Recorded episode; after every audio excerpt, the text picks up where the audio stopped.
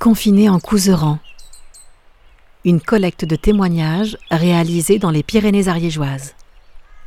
Alors ici, nous sommes à l'école maternelle de Moulis, un petit village qui se trouve à 10 minutes de Saint-Giron, en Couseran, en Ariège. Bon, il est euh, presque 5 heures, donc on n'entend pas les, les, cris des, élèves, mais parce qu'on est dans une salle aussi euh, fermée, mais quand même il y a les on est ici pendant le temps euh, périscolaire. Voilà, c'est ça. Il y a encore des enfants, les enfants qui ne sont pas retournés dans leur famille, euh, des enfants qui sont en activité avec, euh, avec le personnel qui s'occupe d'eux après l'école. Tu peux te présenter un, petit peu Alors, moi, je suis Marie-Pierre et je suis donc enseignante ici dans cette classe-là de maternelle depuis 5 ans maintenant. Dans cette petite école qui a trois classes, donc c'est une école rurale et euh, moi, je m'occupe euh, des enfants qui ont de 3 ans à 6 ans.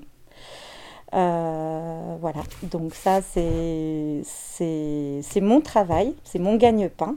Et à côté de ça, je suis aussi investie dans une association à Angomer, juste un village à 5 minutes en amont de, de, de, de. Donc je travaille pour une association qui s'appelle l'Épicerie d'Angomer qui existe depuis 2012 et qui est spécifique parce que en fait euh, on, nous gérons un commerce de proximité mais nous n'avons aucun but lucratif. Nous sommes une association, nous sommes une vingtaine euh, de bénévoles ou de salariés et euh, notre objectif c'est maintenir le lien social, promouvoir l'économie locale, l'emploi et favoriser les démarches éco-responsables.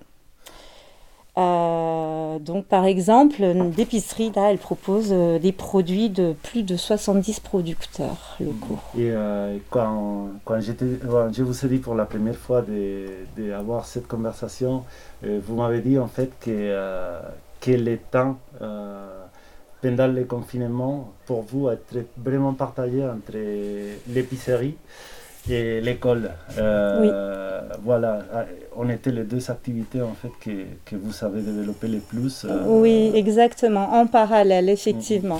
Mm-hmm. Là, euh, ben, dès que le confinement a été annoncé, ben, il se trouve que ben, j'ai dû effectivement avoir cette, comment, cette mission-là de, de gérer ce qu'on appelait la classe à la maison en tant qu'enseignante.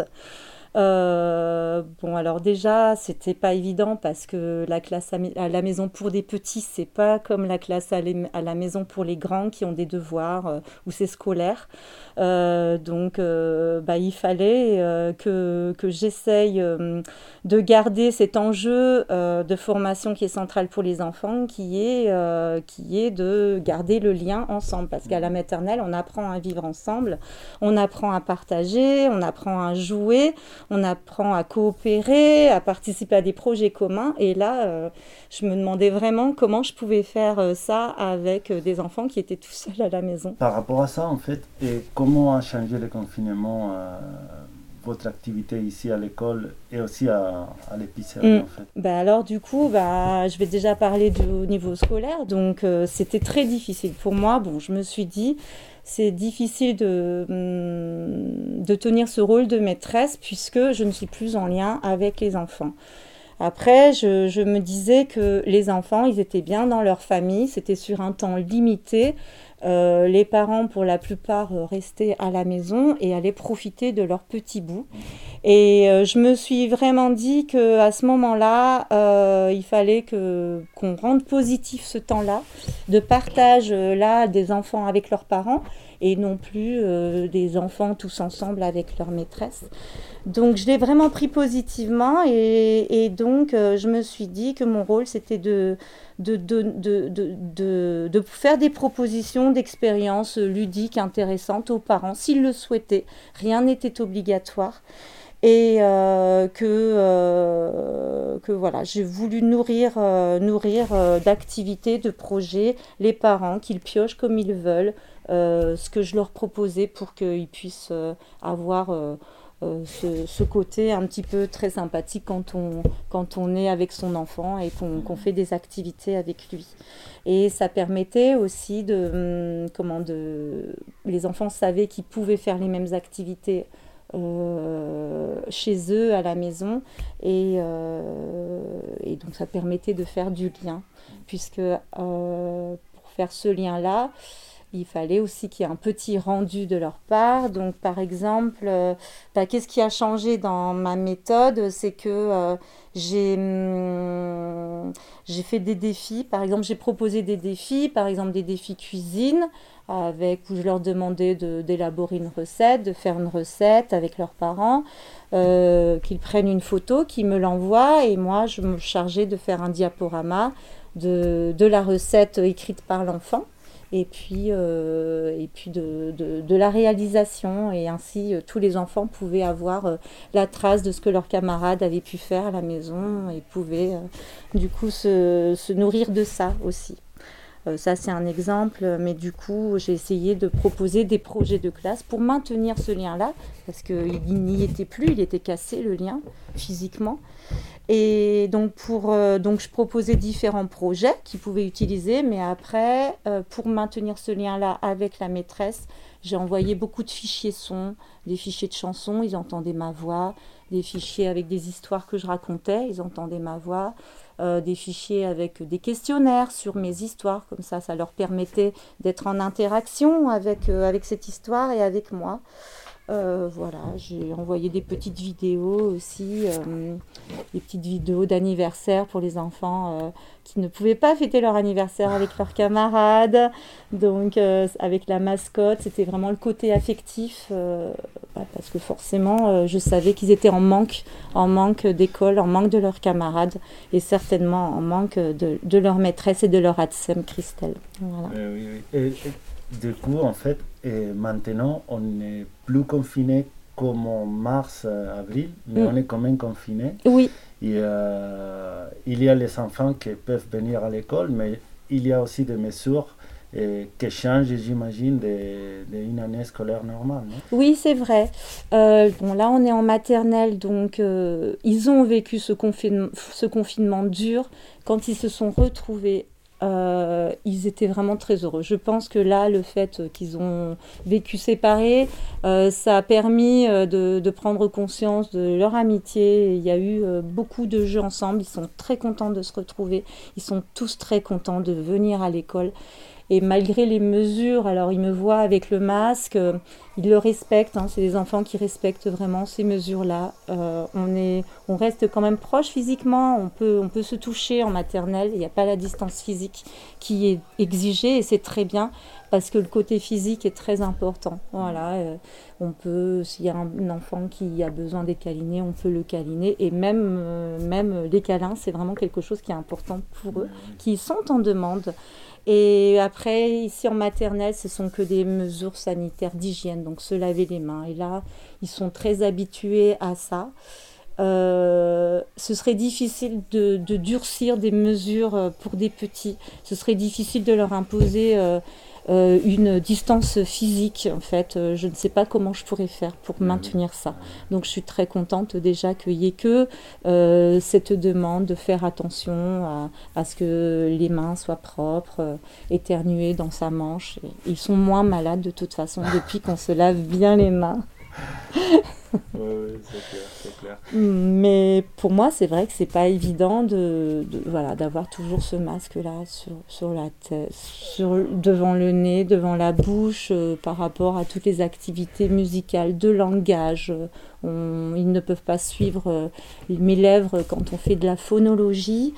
Euh, mais c'est un moindre mal par rapport à ce que nous avons vécu au premier confinement. Et voilà, l'enjeu de vivre ensemble, là, on peut parfaitement le travailler. Donc c'est très bien, je suis très contente.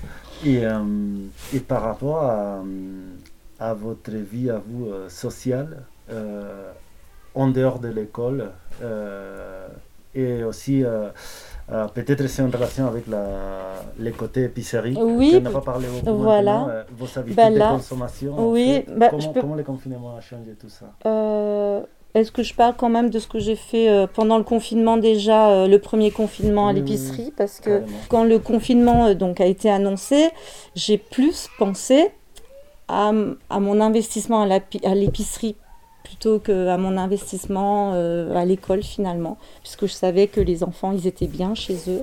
je me suis organisée pour pour, que, pour avoir des temps de travail et de réflexion au niveau de l'école.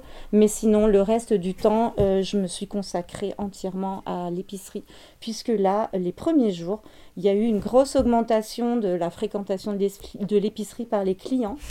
Euh, ben, on avait les clients habituels, mais en plus, on avait des personnes qu'on ne connaissait pas, qui venaient de loin, on ne les avait jamais vues, et ils, ils achetaient beaucoup. Donc nos bacs ont été vidés en fait euh, à une vitesse grand V. Donc il a fallu qu'on réagisse par rapport à ça. Parce qu'on s'est dit qu'on allait maintenir en fait euh, ouverte cette épicerie euh, le plus possible.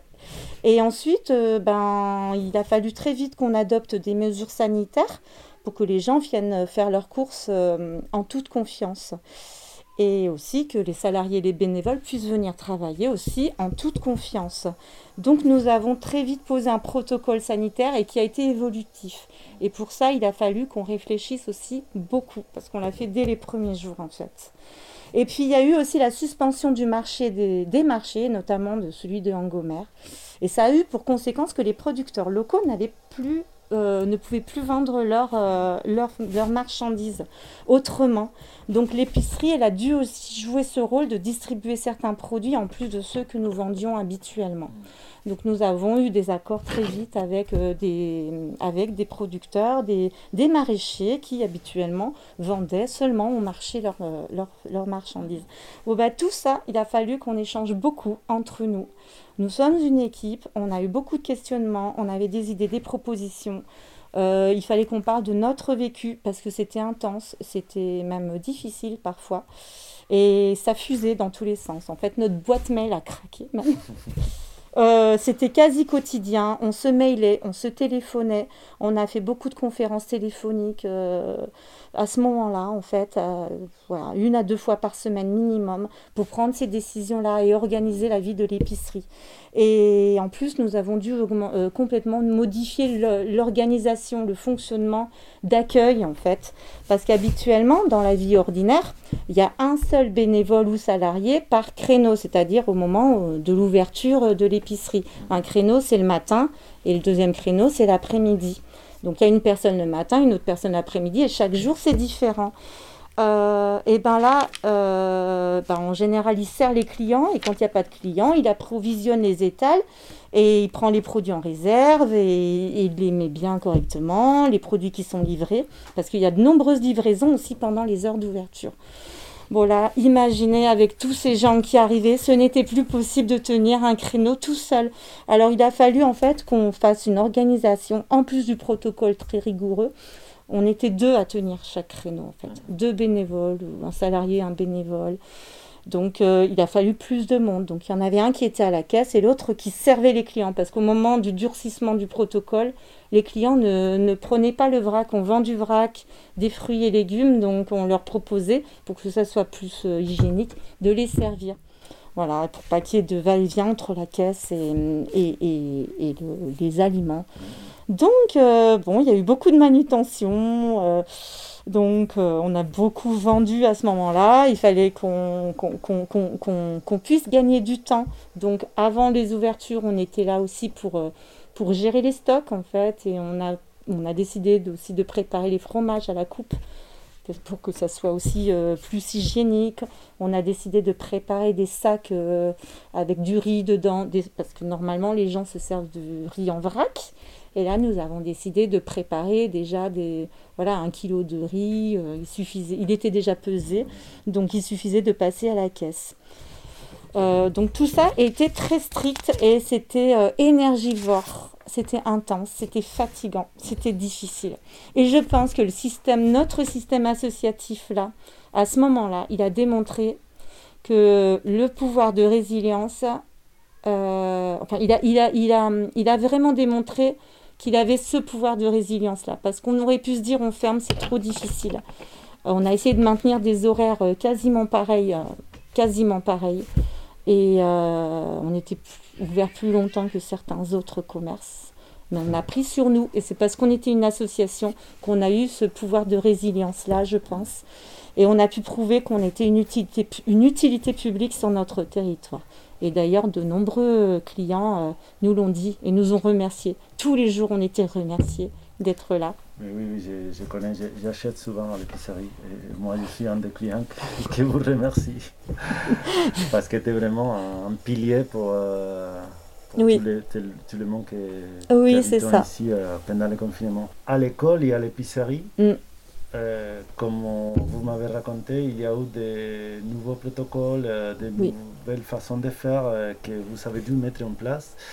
Et il y a des façons de faire qui, qui se sont mis en place pendant le confinement que vous garderez après, même si ce n'est plus obligatoire mm. ici à l'épicerie? Oui, alors ben, au niveau de l'école, euh, tout ce qui est mesures sanitaires, ben, minimaliste, euh, nettoyer les mains, je, pense que c'est très bien de le garder en faisant attention quand même parce que ben, les enfants, ils se nettoient les mains et, ils commencent à avoir des petits problèmes au niveau de la peau. Donc ça veut dire qu'il faut réadapter ça. Le problème, ça peut être le savon. Une fois qu'on a un bon savon, le problème, ça peut être les serviettes pour pas qu'elles soient rêches. Il faut qu'elles soient absorbantes, une façon de se sécher les mains voilà, il y a, y, y a, un petit peu voilà, ça à revoir, mais sinon c'est vrai que ça permet quand même euh, aux enfants de, de ne pas avoir euh, de, de, petits microbes, de petits virus, de petites maladies.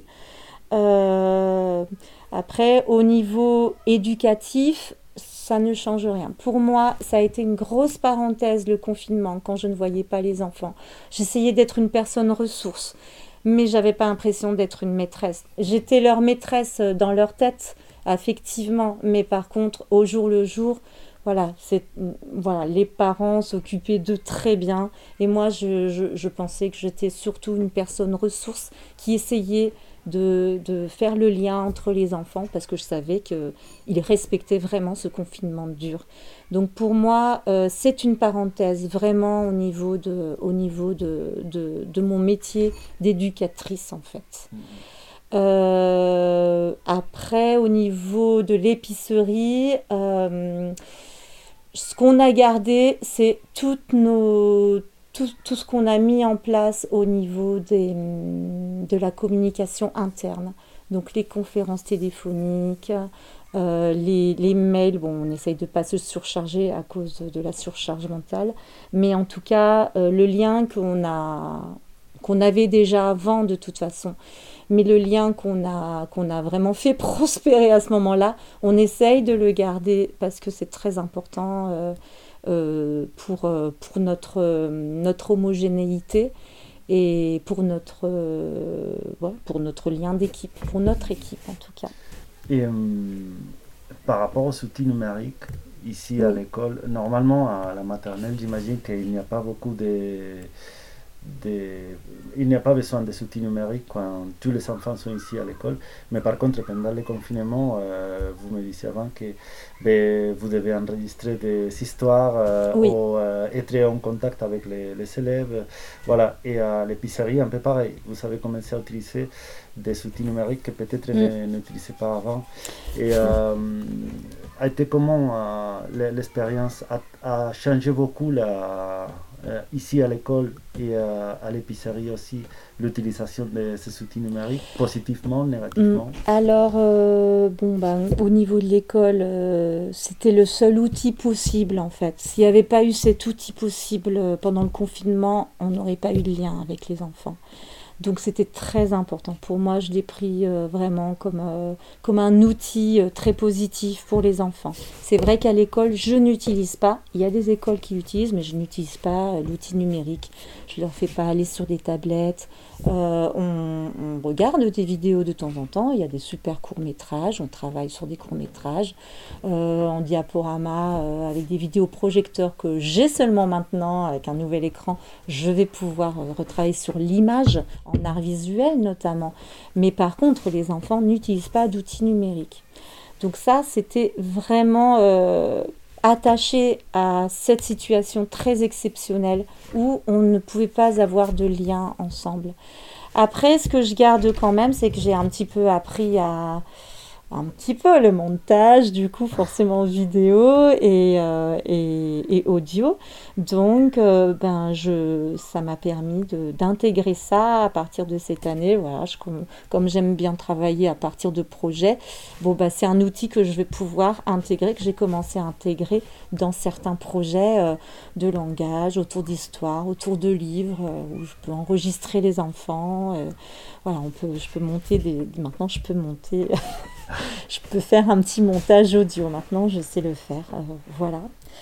Euh, au niveau de l'épicerie, euh, voilà, on, effectivement, on n'a pas beaucoup le temps d'utiliser les outils numériques pour la communication en externe sur les réseaux parce qu'on a beaucoup à faire, mais je sais qu'il y a des personnes qui souhaitent le faire et qui essaient de le faire un petit peu. voilà. Vous vouliez me parler de ma vie sociale aussi, je crois. Ouais, euh, ouais voilà. Bah, en fait, euh, ma vie sociale pendant le confinement, elle a été euh, très intéressante. voilà, je ne me suis pas du tout sentie confinée. J'ai eu beaucoup d'échanges réels avec les clients, avec les membres de l'épicerie. C'est sûr que si j'étais restée simplement maîtresse d'école, j'aurais senti ce sentiment d'isolement.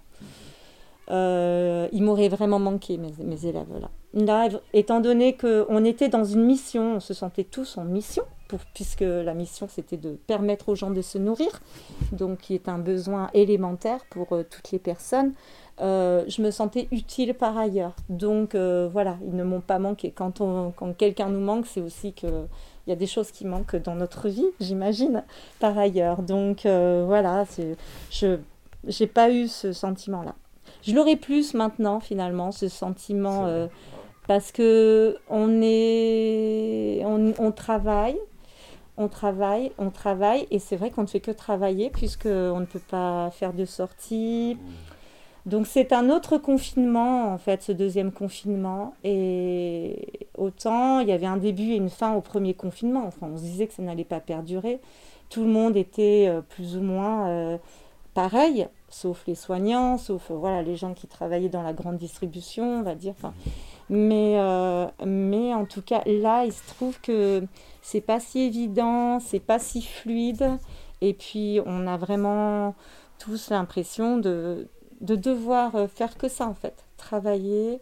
Et c'est, je pense que c'est maintenant, pendant ce deuxième confinement, que je ressens que la vie sociale, elle manque, c'est-à-dire les liens d'amitié, ce qu'on ce qu'on ressentait peut-être pas au premier confinement, parce qu'en Ariège, on avait tous euh, des relations avec nos voisins.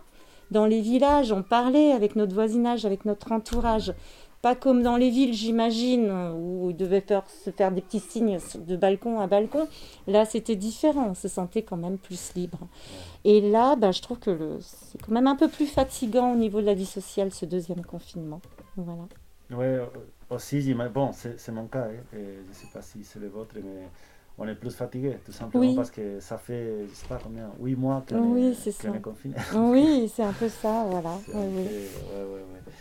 et euh, bon, et, si vous devrez euh, nommer euh, une chose que vous a manqué vraiment pendant le confinement, et une chose aussi que, que vous n'avez pas euh, fait pendant le confinement, mm. mais vous vous dites, ok, c'est beaucoup mieux.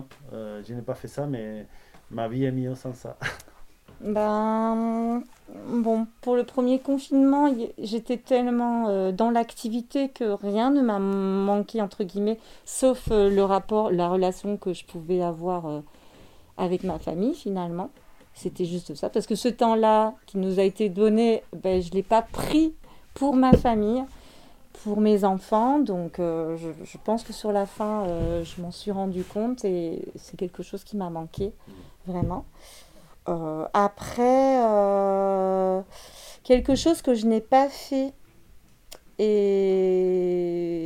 que je, que je considère que c'est bien, je ne sais pas en fait. Non, en, en, en vrai, il n'y a rien d'important que je n'ai pas fait. Voilà. Là, pour le deuxième confinement, comme je disais tout à l'heure, je commence à être fatiguée, effectivement. Euh, c'est ce qui est euh, de l'ordre de, du lien culturel entre les gens, donc des sorties culturelles. Aller dans une ville, je pense que j'aimerais voir les gens dans une ville qui parlent sans crainte. Euh, aller dans un concert, danser avec des gens. Vraiment, là, c'est, ça commence vraiment à me manquer. C'est toute cette partie un peu sociale et culturelle qui tisse euh, les gens, en fait. C'est pas, voilà, c'est pas nos besoins élémentaires, mais c'est nos besoins euh, humains, euh, culturels, sociaux. Ouais, ouais, ouais. Voilà. Et bon, quelque chose que, que je trouve qui ne man- me manque pas, je sais pas. Je sais pas. Bon, ben, c'est très bien. Mm. Et hum, je ne sais pas si euh, vous voulez euh, ajouter quelque chose. euh, Euh, Peut-être pour moi, euh, j'ai envie de reparler, de finir avec euh, cette épicerie parce que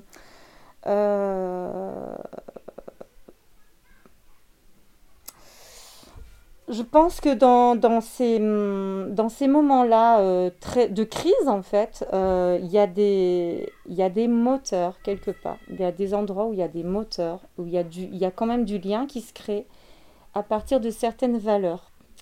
Et notamment, je pense qu'en Ariège, il y a eu plusieurs comme ça, déploiements de- d'aventures humaines en fait qui se sont passées. Et au niveau de l'association euh, de l'épicerie, nous avons vraiment des valeurs hein, qui sont claires et nettes, qui sont celles de, de la bienveillance entre nous, de l'entraide, de la confiance, de la coopération, de la convivialité, en plus de, des missions que l'association porte, qui est de gérer un commerce de biens alimentaires.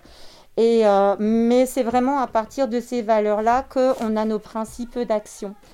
Et pour moi, euh, ben, alors que c'était très difficile, euh, que c'était même euh, euh, éprouvant en fait, on a réussi à continuer ce projet ensemble et je, pense que on, a été très fiers en fait. On s'est retrouvés lors d'une AG juste après au mois de juin. Et pour moi, ça a été quelque chose de très beau parce qu'on était tellement heureux de se retrouver tous ensemble et d'avoir réussi à faire quelque chose ensemble alors que c'était vraiment une gestion de crise, euh, vraiment. J'ai un peu l'impression, euh, dans plusieurs projets, comme vous disiez, des- d'organisations euh, qui, euh, qu'on a pu voir en Ariège, en Couseran, pendant le confinement, qu'ils sont depuis très longtemps certaines valeurs derrière, qui sont la base du projet, et qu'on ne voit pas en fait forcément, et que pendant le confinement, ils sont ressortis. Oui, Et ça, pour moi, c'est très, très beau. en fait, Oui. Parce que c'est Oui, incroyable. Un truc qui était avant invisible, parce que, mais qui comptait quand même. Mais pendant les moments de crise, Mm. euh, comme on dit, ça ressort et, euh, et ça, ça aide beaucoup dans, dans tous les sens. oui, c'est vrai. Oui, oui, oui. En tout cas, euh, J'ai vu ça avec l'épicerie, par exemple. c'est vrai. que- ouais. Oui, oui. Mais il y a eu des villages aussi qui se sont. Voilà, des villages où il y avait déjà des choses qui se passaient. Et euh, il y a eu beaucoup d'entraide. Ils ont trouvé des solutions. C'était. C'est vrai qu'en Ariège, je pense qu'il y a eu euh, beaucoup de d'actions comme ça collectives qui ont beaucoup aidé, beaucoup. Voilà. Mhm. Confiné en Couseran est un podcast réalisé en décembre 2020 à Lab Place par Alfonso Sanchez Uzabal, Cécile de Galliard et Karine Aubin. Vous pouvez écouter plus d'épisodes sur le site confiné.lab.place. Confiné en Couseran fait partie du projet Urban Rights porté par le collectif Zuluark et financé par la European Cultural Foundation.